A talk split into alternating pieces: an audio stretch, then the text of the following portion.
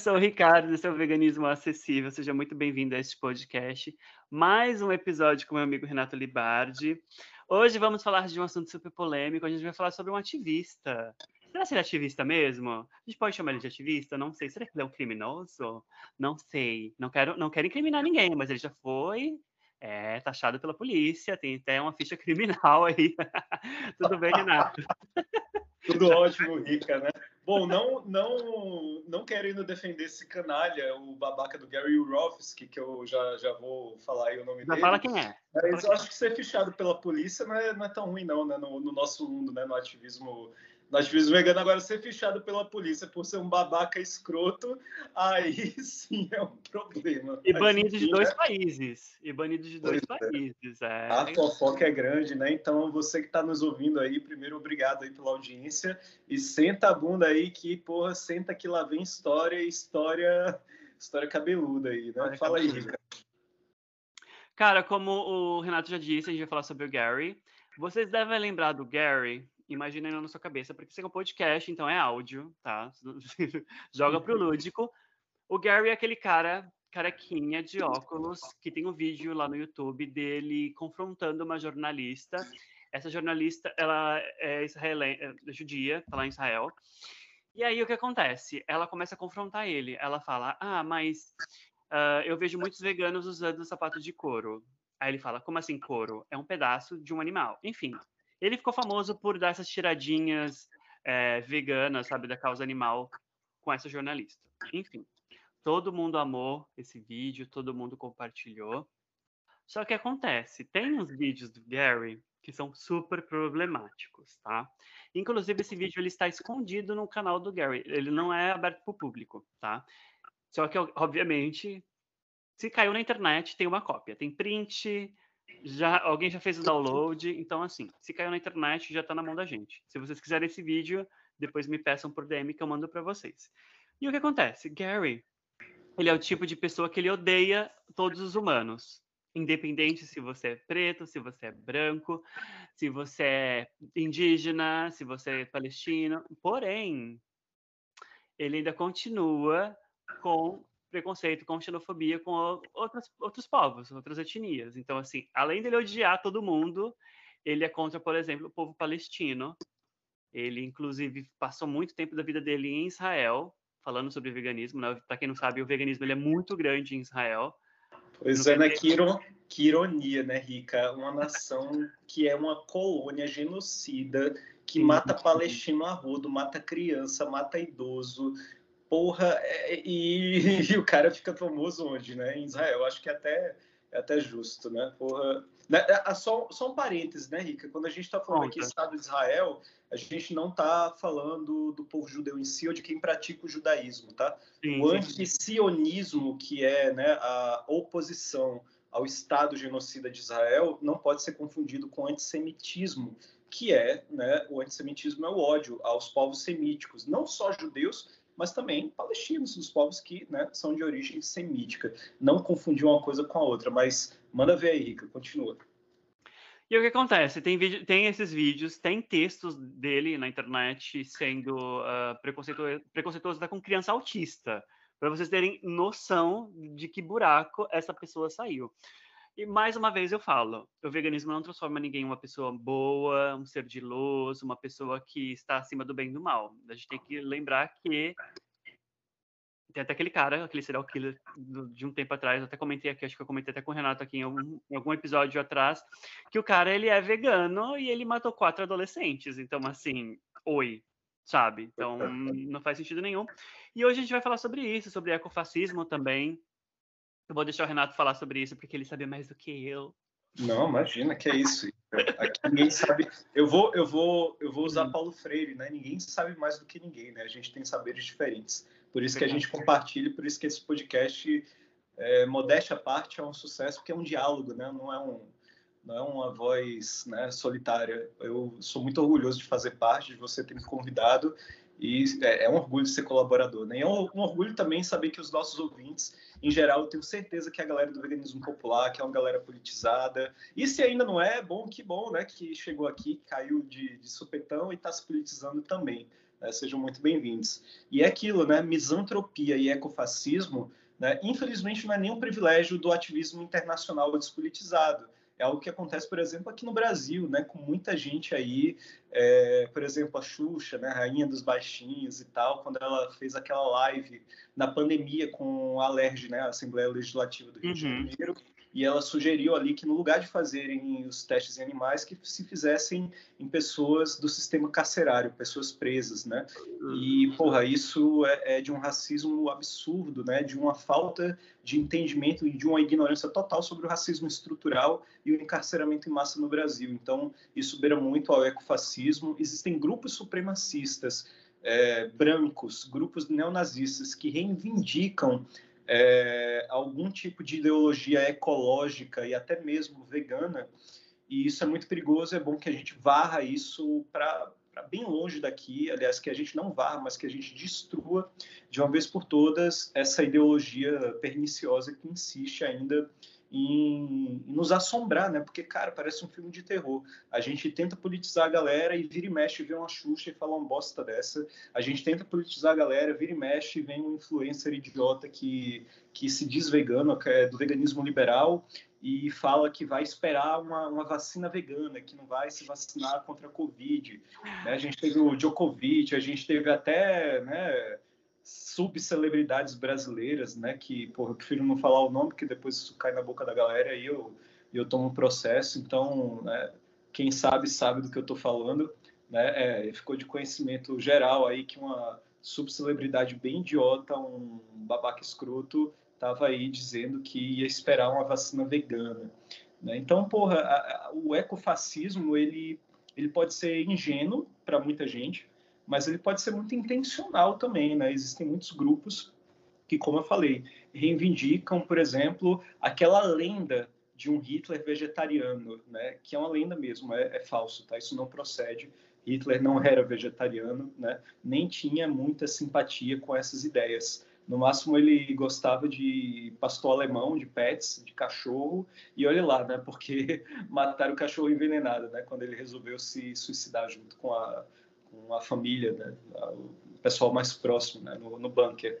Né, para também a gente não cair em teorias da conspiração. Ah, será que Hitler se matou mesmo ou fugiu para a Argentina?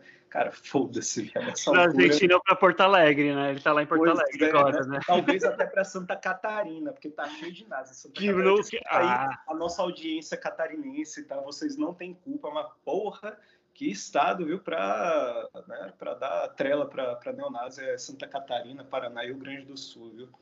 Mas, enfim, é... mas é isso, Rick. Então, o Gary Rofsky acabou ficando muito famoso, né, por palestras no YouTube, né, por fazer essa confrontação muito, é, muito emocionada, muito apaixonada do veganismo, dos animais e, ao mesmo tempo, vomitando ódio, né, que se transformou em, em misantropia. Né? Bom, para quem está ouvindo a gente e de repente estranha o termo misantropia, né, grego, tá? Misantropia é o ódio, né, ao antropos, que não é a tradução rica. Eu fico puto com isso. As traduções costumam ser muito machistas. A galera traduz antropos em grego por homem, né? Homem em grego é aner, mulher é Guiné e ser humano é antropos, tá? Então, a linha de grego básico, tá? Nunca traduza antropos por homem, é ser humano, tá? Espécie humana. Bom, gente, então é isso. Misantropia é o ódio, a aversão aos seres humanos, né? Um ódio gratuito, completamente irracional, né? E que, pô, é, reflete muito mais o caráter da pessoa e o ecofascismo, por exemplo, o ser humano é a doença e a pandemia é a cura. Seria basicamente isso, né? Basicamente, basicamente. Isso, isso é uma das características mais clássicas né, de posturas e, e discursos ecofascistas, é a ideia de que a natureza por si só está se vingando, como se a natureza fosse um agente moral, ou seja, como se ela fosse um agente consciente e que estivesse punindo conscientemente os seres humanos pelas suas, né, pela, pela, pela forma como eles vivem. E engraçado, porque a questão é, o problema é da espécie humana como um todo, né? Porque você poderia dizer, não, peraí, os indígenas contribuem então com a devastação ambiental, a, a, questão climática, os povos africanos, asiáticos, as pessoas que vivem no campo, pessoas pobres são diretamente os agentes dessa destruição ambiental? Definitivamente não. Né? A gente está falando aqui dos bilionários, a gente está falando aqui das multinacionais, das indústrias que mais poluem, que é a pecuária, que é a indústria né, do petróleo, enfim, né, do plástico. Então a gente está falando de um sistema econômico, não de pessoas, né? O, o, ecofascismo ele não foca na economia e acaba focando, né, na culpabilização das pessoas. E é isso, Rica. Então o ecofascismo basicamente é, não é um movimento político organizado, né? É bom que o público que esteja ouvindo saiba disso, né? Existem sim coletivos neonazistas que que reivindicam uma ligação com a ecologia, são grupos inclusive absurdamente minoritários e rechaçados nos próprios círculos da direita, né, que como a gente falou no episódio anterior, é muito mais ligado à galera que tem né, amor à caça e tal, é uma galera que explora animais, não está nem aí. Mas o problema do, do ecofascismo é que ele é uma, uma postura, um discurso ideológico, mesmo que não seja organizado como um movimento, um movimento de massas, ele está entranhado no discurso, inclusive, do ativismo que é feito aqui no Brasil. E aí eu tenho que fazer uma crítica pontual aqui, mas é muito pontual mesmo. Há um tipo determinado de corrente é, que se reivindica originalmente como abolicionista.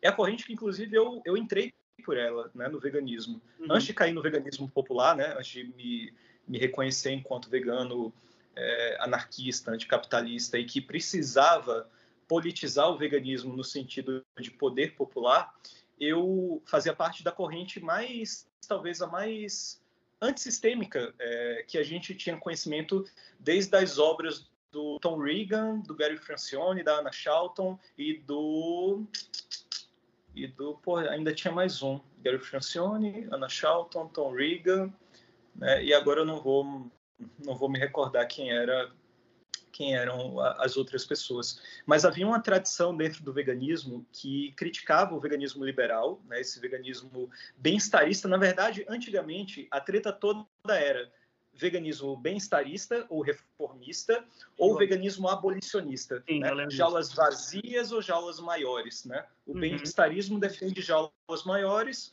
o abolicionismo tradicionalmente defende as jaulas vazias e estava muito mais ligado a grupos anarquistas, a grupos né, de esquerda, grupos antissistêmicos, né, ligados ao punk rock, ao movimento straight edge, ao hardcore, enfim, né? Pô, falei até com sotaque agora, eu tô... tô tá, tá bom para você. Eu, eu, falo com uma pessoa que tá, tá ali do outro lado do, do, no norte do, da América, né? América do Norte, o cara tá no, nos Estados Unidos, eu vou falar hardcore, falar hardcore. Excuse me, only English now. Pois é, né? E ainda tinha dentro do movimento hardcore o Stray Edge, né? Que era uhum. um movimento também de jovens que se abstiam da bebida, do cigarro, do uso de drogas e aderiam ao vegetarianismo ou ao veganismo, né? Inclusive você recomendou e eu assisti, Rica, hoje, né, é. né? No dia que a gente está gravando, o Punk Rock Vegan Movie, né? Que, acho que é assim o nome, que é do, do Mob, né? Que ele fez o que, que você achou? O que, que você achou? Eu achei fantástico, merecia se brincar até um episódio, mas enfim, a gente pode ver isso depois. É, vamos fazer. Cara, é, a, a, cultura da, do punk, do, do hardcore, ele, ele sempre politizou muito o debate. Só que qual é o problema? Aqui no Brasil, por mais que a gente tenha esse debate dentro do movimento abolicionista, ou que se reivindicou esse tempo todo como abolicionista, a gente tem uma dicotomia, a gente tem um paradoxo. A gente tem essa mesma galera bebendo dessa fonte, ou seja, tem uma galera que, porra, se reivindica na tradição da Animal Liberation Front, da ALF, se reivindica como anarquista, se reivindica como é, veganismo antissistêmico, antiliberal, anti-bem-estarista, mas, porém, contudo, entretanto, todavia, acaba muitas vezes caindo nessa casca de banana, nessa falácia, que é, por exemplo, falar que o coronavírus foi uma vingança da natureza, ou que a espécie humana deveria ser eliminada do planeta, ou que nenhum ser humano presta, ou que todos os seres humanos são imorais, ou que a espécie humana deveria ser condenada pelos crimes bárbaros cometidos contra os animais esse tempo todo na história e que é, é, é pouco o sofrimento humano diante do sofrimento animal. Então, tem tudo isso, Rica, ao redor do ecofascismo e essa mesma galera que se reivindica de esquerda, anarquista, abolicionista, stray edge, a porra toda, eu vi muito isso acontecer porque eu estava dentro dessa vertente. Não vou falar os grupos aqui, né, mas alguns são famosos, né, pelo Brasil, né? Não vou falar, não tô afim de tomar processo. né? Vai o, falar no off para mim. O episódio hoje é muito polêmico, né, mas assim, descubram por vocês mesmos. Não é, não é tão difícil você identificar esse tipo de postura. Basta você perguntar para essas pessoas o que elas acham dos seres humanos, né? E aí, dependendo da resposta, você já pode dar uma filtrada aí, né? E perceber que muita gente é, não é tão politizado quanto imagina, né? Que era o meu caso, vou fazer minha autocrítica. Eu, era, eu sou anarquista desde que eu tinha uns 15 para 16 anos, né? Eu fui originalmente comunista, comunista, digo, marxista-leninista, até conhecer basicamente é, a, a, o anarquismo, né? E ir para essa corrente, que é uma vertente do socialismo. E o que é que acontece? Desde os meus 16 anos até agora, eu nunca larguei o anarquismo. Porém, né, eu quase que caía nessas ideias de achar que realmente o ser humano era tão cruel que merecia ser exterminado da face da Terra. Eu quase entrei nessa ideia de misantropia, de ódio gratuito, tá ligado? E, cara, isso é muito comum porque, porra, a gente fode a vida dos animais. É, é, é muito, é, é muito plausível, é muito compreensível que, porra, a gente tem esse tipo de postura logo quando chega de cara no movimento, né? Ou seja, a gente acaba é, aderindo a esse tipo de discurso de uma maneira muito inflamada, de uma maneira muito irracional, às vezes até inocente mesmo, até às vezes sem querer. Mas o problema é, a partir do momento em que alguém faz essa crítica e você não faz a autocrítica, aí sim você se torna responsável. Quem está nos ouvindo agora e botou a mão na consciência e falou, porra, eu já fiz isso, eu já fui esse tipo de pessoa, né, pode entender que a partir de agora você pode pensar por outra maneira. Por exemplo, em vez de odiar a humanidade inteira, a gente precisa odiar bilionário, gente. Bilionário é que tem que morrer. A classe burguesa, as elites, o capitalismo é que tem que ser solapado da, da face da terra.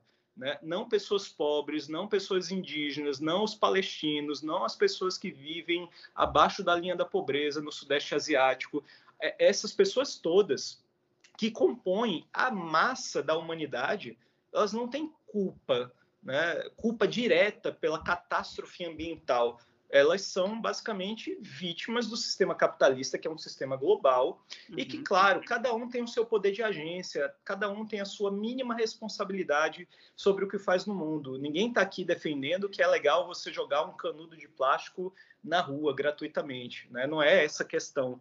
Mas tem gente que, porra, olha para uma pessoa, por exemplo, eu, eu era esse tipo de gente eu olhava uma pessoa, depois de entrar no veganismo, né? Eu olhava para uma pessoa é, pegando um canudo de plástico e botando numa lata de refrigerante e eu pensava, caralho, meu irmão, essa pessoa não tem consciência nenhuma. Em pleno 2020 e tanto, esse porra, esse corno tá usando uma porra de um canudo de plástico. Vai te fuder, morre, desgraçado.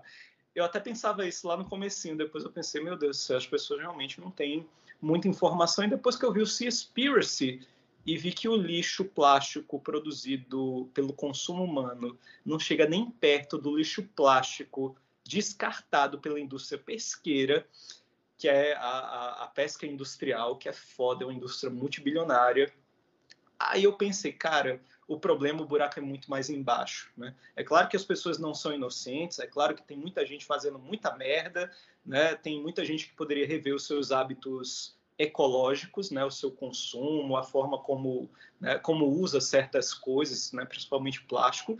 Mas, cara, o problema não é o ser humano, não é um indivíduo. O problema é sistêmico. Por isso que o ecofascismo, por isso que a misantropia é um mal que a gente precisa sim combater, dialogar e refletir né, dentro da, das nossas fileiras, né, dentro do veganismo.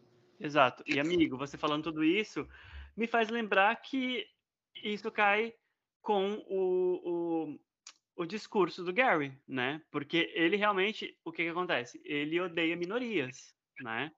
E também a questão da pandemia, o que aconteceu? O povo odiando o chinês, o povo odiando os asiáticos. Ah, Exato. Ah mas, ah, mas tinha que ser, tinha que ser chinês. Sempre quando eu posto alguma coisa sobre a Ásia, não, mas porque eles comem cachorro. Ah, porque eles comem isso aqui. Ah, porque eles comem. Tinha que ser chinês. Então, assim, cara, tem uma galera comendo tatu no Nordeste, e aí? Entende? E vai então, condenar assim, essa galera? É, então, sabe? Então, essa galera, principalmente essa galera que é do veganismo, que você acabou de citar, eles também caem nessa, nessa fala do próprio do Gary, que é justamente odiar as pessoas, mas principalmente as minorias, né? Exato. Se, se for uma minoria de um país não ocidental, a coisa uhum. piora. Uhum, eu, eu confesso, Rica, que apesar de achar, achar assim, coerente a denúncia do Festival de Yulin na China ou do. Não sei se é o Taiji o nome do, do festival, que a galera bate golfinhos também, é no Japão.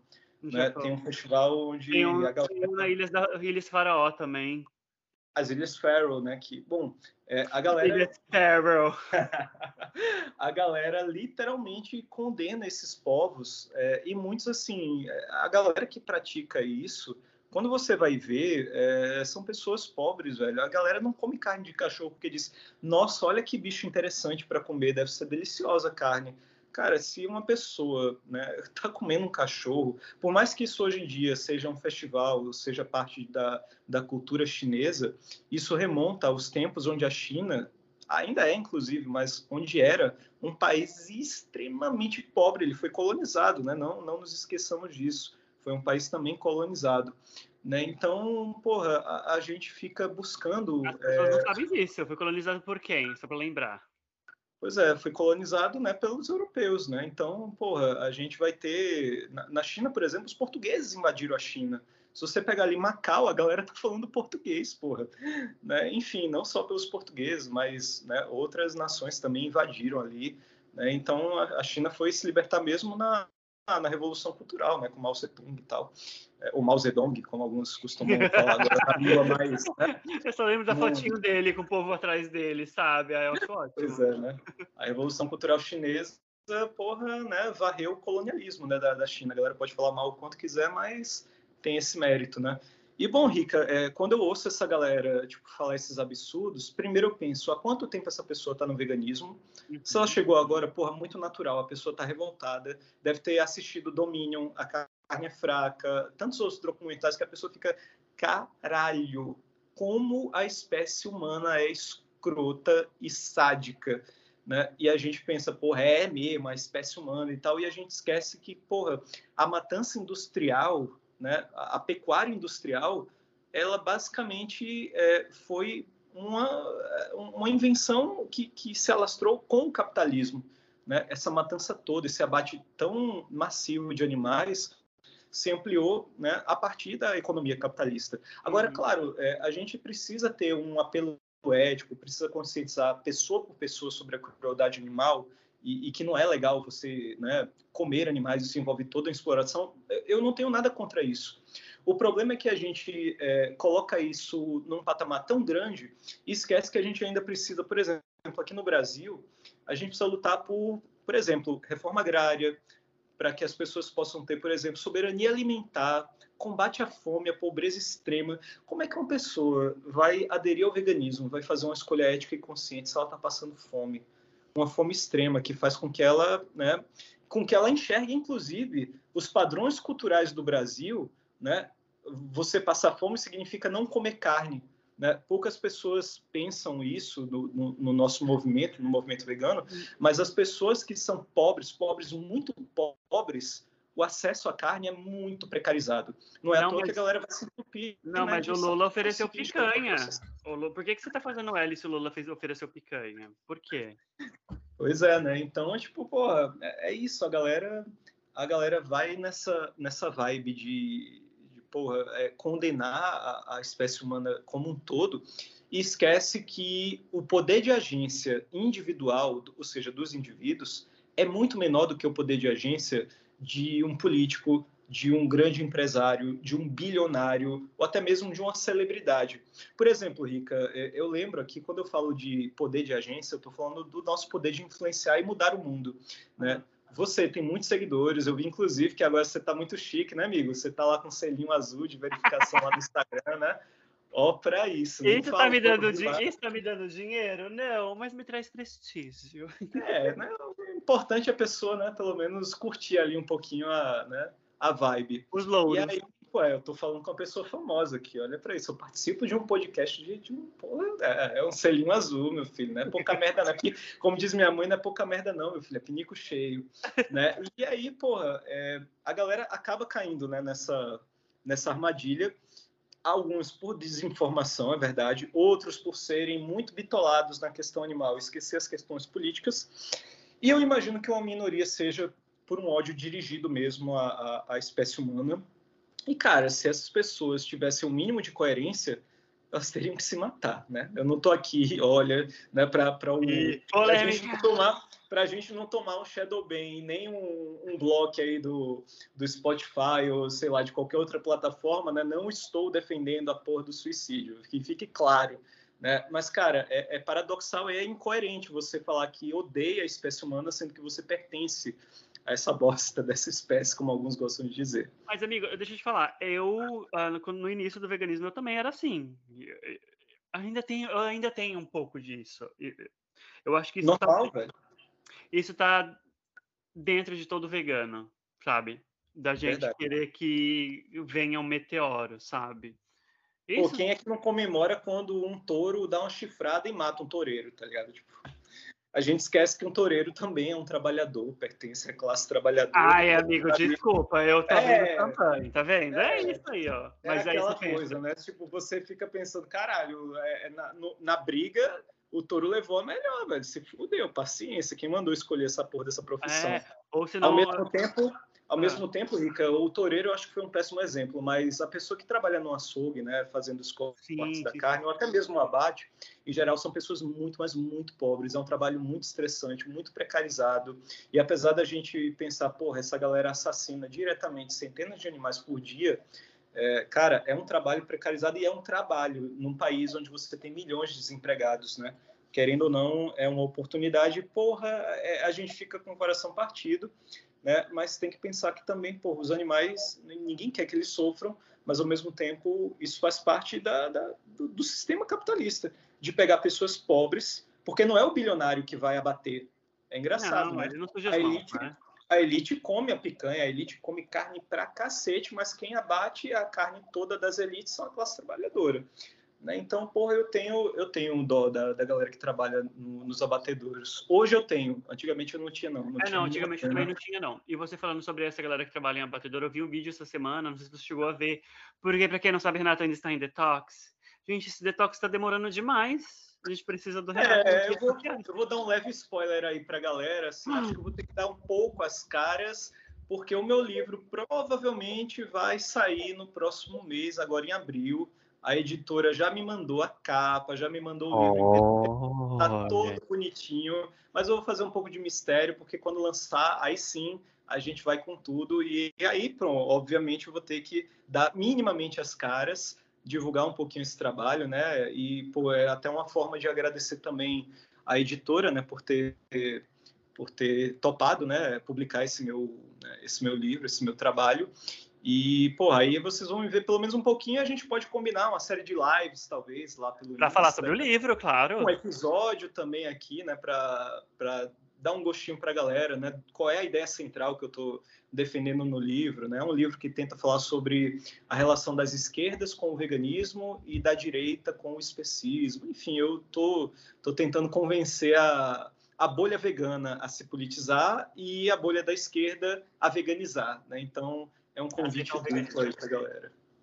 Nossa, tô, tô chocado, porque olha, aparentemente ele vai voltar. E a gente não deixa ele mais sair também. Detox pra quê, gente? Eu, hein? Saúde mental? Ninguém precisa. Ah, que coisa chata. Eu, hein? 2023 falando sobre saúde mental. Mas, cara, eu. Você tá, e falando sobre esse livro, eu quero que a gente faça umas lives, vai ser bem legal. A gente tem que falar, gravar um episódio, inclusive, sobre o livro. É, Com certeza. como foi o processo de escrever o livro, né? Sim, porra, é, tem muita coisa para contar sobre o processo da escrita, viu? Eu me surpreendi, Rica. Eu nunca pensei que eu ia escrever um livro é, de. Porra, o livro ficou com as. No total, no final mesmo, depois da, da diagramação, da, da, da, edição do livro, né? Ficou com quase 90 páginas. Olha, e, pô, eu acabei escrevendo em menos de dois meses, pouco mais de um mês e meio, porque o ritmo estava muito frenético, as ideias estavam é, fervilhando na minha mente e estava tudo muito claro e muito nítido. Eu falei, eu tenho que agarrar essa oportunidade e quase todo dia eu escrevia. Toda semana eu escrevia, né, basicamente um, um capítulo ou mais de um capítulo, né? E aí, pô, saiu, né?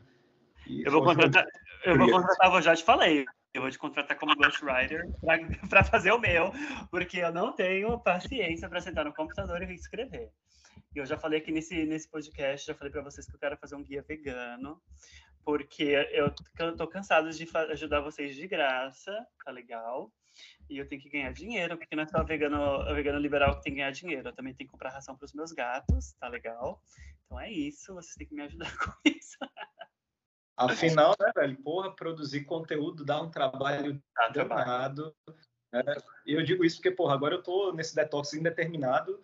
É, e, cara, porra, para você ver, né? Com esse detox eu tive tempo de escrever um livro, de é, continuar na, na, no podcast aqui, de participar de outro podcast que vai sair aí de um, de um material de um canal que faz conteúdo. Ah, então você está indo para outros podcasts. Ah, então tá bom. Não, eu gravei um conteúdo porque o assunto era sobre é, a origem do conflito, né, do uhum. genocídio Israel e Palestina. Aí eu falei, ah, ah eu vou aceitar esse convite, né? É coisa pequena, coisa de 12, 15 minutos. É, acabei gravando, né, para uma página que trabalha com conteúdos do Enem. E também vou dar uma palestra, mas essa aí vai ser de, de um caráter mais restrito, no Instituto Federal de Pernambuco, no campus Cabo de Santo Agostinho, né, que fica ali, é, onde tem aquela, aquelas praias ali, perto de, de Pojuca e tudo. E aí eu tô, eu tô com a agenda rica, mais lotada de convites, de coisas, de atividades sociais e de militância e de, e de pegar cinema, de ir para jogo de futebol, de namorar bastante, de viver a vida. Cara, eu nunca tive uma vida tão ativa depois que eu larguei o Instagram, juro. Né? No Instagram todo mundo via o Renato, tipo, cara, o Renato deve ter uma vida massa, olha o Renato aí todo instagramável, produzindo conteúdo e não sei o que lá, a vida dele deve ser incrível. Não, não era. Minha vida é incrível agora que eu tenho tempo para mim mesmo. E, porra, aí tudo bem. Eu, eu ganho, eu ganho bem para isso, né, no Instituto Federal. Agora, pô, tu estás aí ralando, produzindo conteúdo, editando, dando as caras todo santo dia. Então, galera que está ouvindo aí o Rica, cara, dá, dá um suporte, dá um apoio. Se você não pode apoiar financeiramente, você pode apoiar compartilhando o trabalho dele, né? Colocando lá no, nos seus stories, é, comentando, marcando a galera. No, no e post. segue no TikTok também, porque o TikTok ele, ele vai começar a pagar se eu tiver 10 mil seguidores não tenho nem cinco. Então, assim, ó, chegando no cinco, faço só metade. Então. Olha aí. E eu tenho que aproveitar, porque o TikTok ele vai ser banido nos Estados Unidos. Ficou sabendo essa história, né? É, tô sabendo. A Guerra Fria, pelo visto, né, tá longe de acabar. Não, e detalhe, né? Ai, mas nossa, quem será que começou, né, com essa história toda? Hum... Pois é, né? A galera acusa a China fazer exatamente o que as big techs dos Estados Unidos fazem há muito tempo, né? Engraçado, né? Mas só pode fuder a vida das pessoas um lado, né? O Ocidente, né? Então, exato, exato. É o, é o inimigo, é o eixo do mal, né? Não pode. É o inimigo. Mas é isso, né? Falar, ah.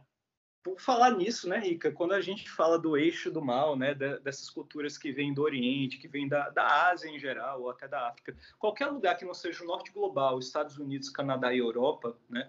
É, é, visto como atrasado e tal. E as práticas né, de consumo de animais nesses países, como a gente estava falando agora há pouco, né? Festival de cachorro na China, festival né, de. Pô, tem um. Tem um festival na Índia que a galera abate, pô, não sei se são búfalos, não, não, sei, não sei quais são os animais que a galera abate por lá, mas é um super abate assim enorme. É, na cultura islâmica, né, eu sou muçulmano, na cultura islâmica existe um abate chamado de abate halal, que a galera é, se vale, né, falsamente, na minha opinião, da religião para dizer que abate humanitariamente os animais. A gente poderia, inclusive, dedicar um episódio a falar sobre espiritualidade, religião e veganismo. Porque, cara, ah, eu acho ótimo. Eu já gravei um, inclusive, mas a gente vai trocar, vai trocar mais ideias sobre. É, eu acho incrível, porque os animais eles são usados por, pelas religiões desde sempre, né? Pois é. Sacrifícios e etc. Então, eu acho que é um assunto que dá para a gente conversar bastante. Você falou que você... Peraí, você é muçulmano, você falou? Sou, sou muçulmano, xiita, inclusive, né? Para curiosidade Desde, Desde quando? É, engraçado que eu desafio a galera a achar um grupo terrorista xiita famoso, tá ligado? A galera, ah, Osama Bin Laden, é, porra, era sunita. Nada contra, tá? Os irmãos sunitas são ótimos também. Mas, porra, ô galerinha pra, pra meter o louco aí no, no nos você grupos. Faz a, você faz a oração de, do, do tapetinho? Com tapetinho e com a pedra, né? A gente que é chita tem uma pedrazinha com que é feito de, de argila, né? Da, da Terra Sagrada, é, no caso de Meca, né? É como se a gente estivesse meio que botando a testa na Terra Sagrada, né? É, é, o, é o, lugar onde está a Kaaba, né? Que é a casa né, de Deus para o Islã. E, pô, sou, sou muçulmano xiita, a gente está no mês do Ramadã agora, supostamente tem um jejum rolando, né? Então gostaria de saudar a comunidade muçulmana que, por um acaso, possa estar ouvindo esse episódio. Eu acho muito difícil, né? Porque é, um, é o público aqui é mais vegano mesmo. Mas é, é, é isso, né? Eu sou muçulmano e o, o veganismo, para mim, é algo que choca um pouco nesse sentido, porque a cultura é, islâmica, no geral, é uma cultura que, no Brasil, é, respeita os animais por, por tabela, porque é difícil você achar fora de São Paulo ou do eixo sul e sudeste o que a gente chama de comida ou carne halal, né? ou seja, abatida pelos métodos islâmicos. E aí muita gente que eu conheci em Recife, em Olinda, né, e no Nordeste em geral, que era muçulmano, falava que era vegetariano, mas não pelo princípio ético, mas por não achar né, a carne devidamente abatida. Então a galera acabava sendo forçada a aderir ao vegetarianismo. Mas é, o que eu estava querendo falar né, sobre essas questões de, de eixo do mal, né, países né, fora do Ocidente, a cultura islâmica, a cultura chinesa, a cultura do continente africano, aliás, as culturas do continente africano, é, em geral são vistas dentro do veganismo liberal, inclusive, né, embranquecido, com muita xenofobia. Né? Então, eu cansei de ver, na época que eu fazia parte de grupos que não eram tão politizados, eu cansava de ver assim esse tipo de discurso de ódio contra contra minorias étnicas, né? E isso se chama xenofobia, gente. Tanto é que foi essas questões que me fizeram sair desse desse espectro, desse lado do veganismo, mesmo não liberal, mas despolitizado, e passar a enxergar o veganismo, sim, como um ambiente onde a gente precisa politizar muito o debate. Porque, cara, é, é tá, tá, cheio de Gary Yourofsky enrustido é, dentro do, dos coletivos veganos, sobretudo dos coletivos veganos abolicionistas, ou ditos abolicionistas aqui no Brasil. Né? Inclusive, até a palavra abolicionista caiu um pouco em desuso é, pelas críticas da comunidade da comunidade negra, da comunidade Exato. preta e tal, que porra, o abolicionismo ele está é, historicamente muito mais vinculado à luta pela abolição da escravatura e do abolicionismo penal, que também é uma questão racial, é, do que com qualquer outra coisa. Então, tipo, muita dessa galera tipo até reviu nessa esse uso, né, desse termo e, inclusive, Rica, para a gente também é, falar novamente sobre, para a gente não sair do foco do assunto, né, que é misantropia e ecofascismo. É a gente não sair do assunto. É, a gente não devagar tanto, porra, tem, tem esses termos que, que remetem muito a outras culturas. Por exemplo, quando eu entrei no movimento vegano, eu fazia as postagens e usava muito um termo é, que eu classificava como holocausto animal. E, cara, o Holocausto historicamente remete né, ao sofrimento não só do povo judeu, mas porra, de povos semíticos, é, de eslavos, de ciganos, comunistas, pessoas LGBTs, enfim. Mas, claro, ficou muito mais marcante para a comunidade judaica, que fez a crítica né, ao, ao uso do, do termo holocausto animal.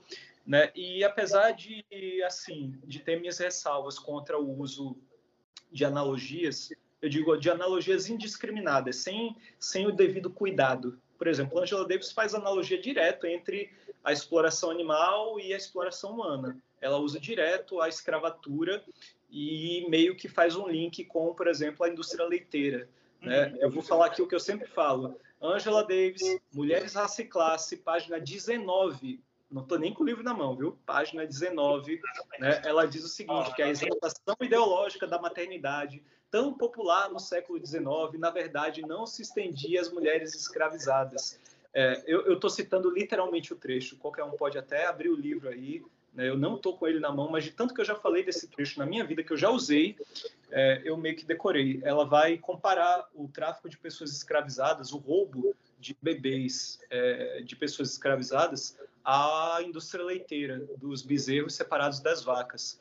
A Angela Davis tem competência linguística e retórica para fazer esse tipo de analogia. Né? E é inteligente da parte dela, como vegana e como mulher negra, né, e antirracista, é, ela faz isso de maneira brilhante. Agora, quem não faz de maneira brilhante, infelizmente, são esses grupos que usam é, esses termos sem fazer a devida conexão, apenas usando ah, abolicionismo animal, escravidão animal, holocausto animal, e não fazem o devido recorte é, retórico. Ou seja, existe aí uma, existe aí uma, uma, uma certa apropriação né, de outras causas, enfim. E, cara, isso é muito polêmico, mas, assim, a galera fez a crítica, cabe a gente da comunidade vegana absorver, né, e se reciclar e tudo. Então, cara, sei lá, se alguém for xeretar os meus primeiros posts, talvez ache lá holocausto animal, tá? Eu, eu já estou aqui de antemão dizendo que eu não concordo mais com isso.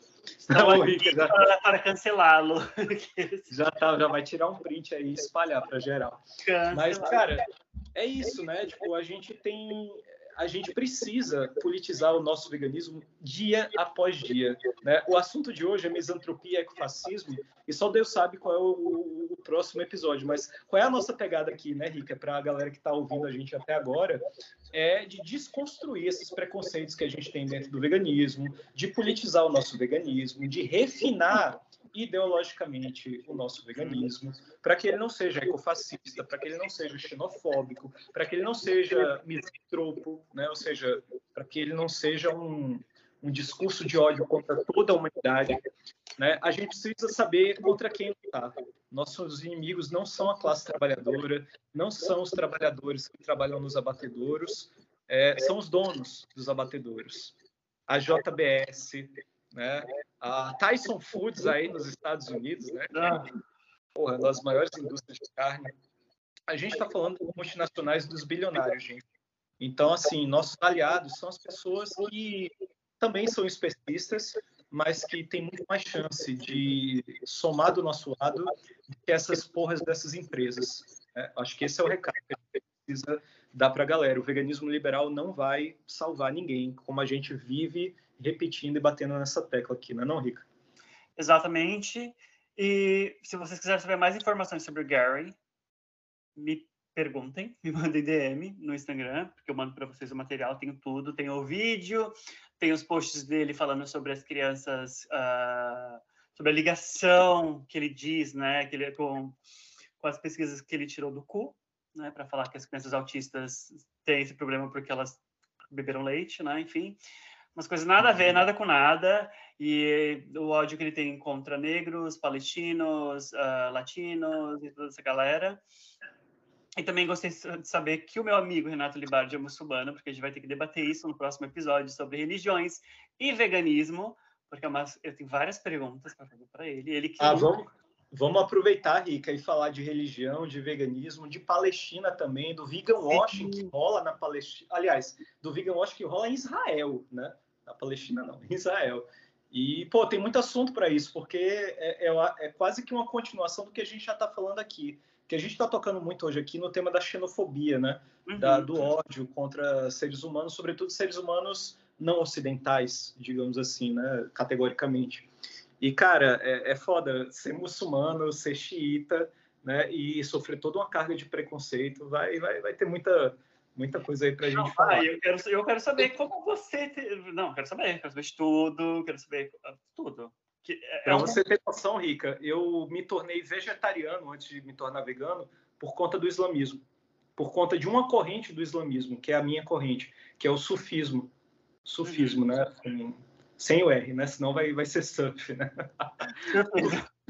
é, pra galera não confundir, não achar que eu sou surfista, né? ainda mais, não, ainda mais, não, não pode, tem tubarão. tubarão. É, pois é, né? Deixa, deixa os bichinhos do tubarão lá no, no ambiente deles. Mas, ó, gente, se vocês tiverem sugestões de temas, se vocês quiserem mandar pics para mim, Renato não precisa porque ele ganha muito bem. Professor, ele ganha muito bem que eles, né? Olha, eu não tenho tanto do que me queixar na rede federal, mas assim, é aquela coisa. Não, a gente sabe que o estadual é. A gente ganha bem proporcionalmente à desgraça que é ser trabalhador precarizado no Brasil. Sim, né? não é burguês. Mas é aquilo, né? Eu ainda me considero sortudo, né? Por ter, ter passado no concurso. Mas, cara, eu desejo para os camaradas professores que não são concursados que a gente, uma porra, subverta essa merda desse sistema, tudo se torne público de todos, para que a gente não precise passar pela porcaria do ensino privado precarizado é, no Brasil e para que a gente não tenha mais nenhum emprego humilhante né, que faça a gente é, ralar por conta de um trocado é, que mal dá para nossa subsistência, né? Então, galera, né, se liguem, né? Se vocês têm condições e podem ajudar aí o camarada Rica, tá? Que faz um trabalho fenomenal, né? Eu sou fã de carteirinha, boto minha mão no fogo, é, considero ele um grande amigo, mesmo que a gente só se conecte virtualmente. Um dia a gente ainda se encontra, é. talvez em São Paulo, né, Rica? É o nosso não, é, é, ou em São Paulo eu vou para o Nordeste também, né? Ou se você vir por aqui, já sabe que o convite está feito, né? Ah, eu vou, eu vou sim, eu preciso ir para o Nordeste. Chega de Sul, Sudeste, essa galera, essa galera só me, só me explora, essa galera só me faz passar raiva, eu vou pro Nordeste. É, proporcionalmente a gente tem menos vegano liberal do que teria em São Paulo, né? A galera aqui é bem mais, bem mais da hora. Bem, por isso mesmo. Visitar minha família que está no interior do Ceará, no sertão. É, galera. É isso aí. E me siga no Instagram, Vegano Rica com dois Cs, agora eu sou verificado. Chorem, Chora, liberal, que não é verificado. Beijinho no ombro essa Beijinho. galera. A gatinha aqui não tem nem 30 mil seguidores, mas é verificado, tá? Chora, chora. e que mais? Tá. E se quiser mandar alguma coisa pra gente, veganismoacessívelbr.gmail.com o do Renato, o do Renato Libardi, Renato Libardi mesmo, ele tá com detox por enquanto, mas ele vai voltar porque ele vai lançar um livro bafônico e a gente vai comprar muito esse livro, vai ajudar ele também, vamos divulgar, vai ser um, um luxo, um glamour. E eu vou pedir autógrafo. Vai, vai ter impressão também, amigo, ou não? Como assim? Impressão, ter... você diz? Não, vai ter, não, vai livro ter... físico. Sim. Livro físico, meu filho, com ficha catalográfica. É. Você se vire para me mandar. Um livrão lindo, velho, com a capa bonita, né? Eu não vou divulgar o agora, para fazer um suspensezinho, mas, cara, quando sair vocês vão ver, tá lindo. Eu, assim, eu caí para trás quando eu vi, a galera me mandou, né, em primeira mão, o livro todo pronto já. Eu quero. E eu, caraca, tá foda demais. Quero esse, quero aquele outro lá que vocês lançam, que você lançou em parceria com a Uva, acho que foi com a Uva, né? Com a União, com a União Vegana Feminista, com a UVF. UVF, quero esse também, quero tudo que vocês me mandem. Porque, assim, ai, não sei quem vai te mandar em São Paulo, ninguém me manda nada, tá legal? Eu fico assim, só esperando, sabe, um vegano pobrezinho, não ganho nada, só, só, ganho, só ganho o quê? Ganho produtos de beleza, não que eu reclame, que eu amo os skincare, mas... mas é isso, gente, tenha uma ótima semana, um beijo no coração, bebam água, fogo na burguesia, fogo nos liberais, e é isso, um beijo. Até valeu, mais, galera. Beijo, valeu, Rica, tamo junto, até a é. próxima.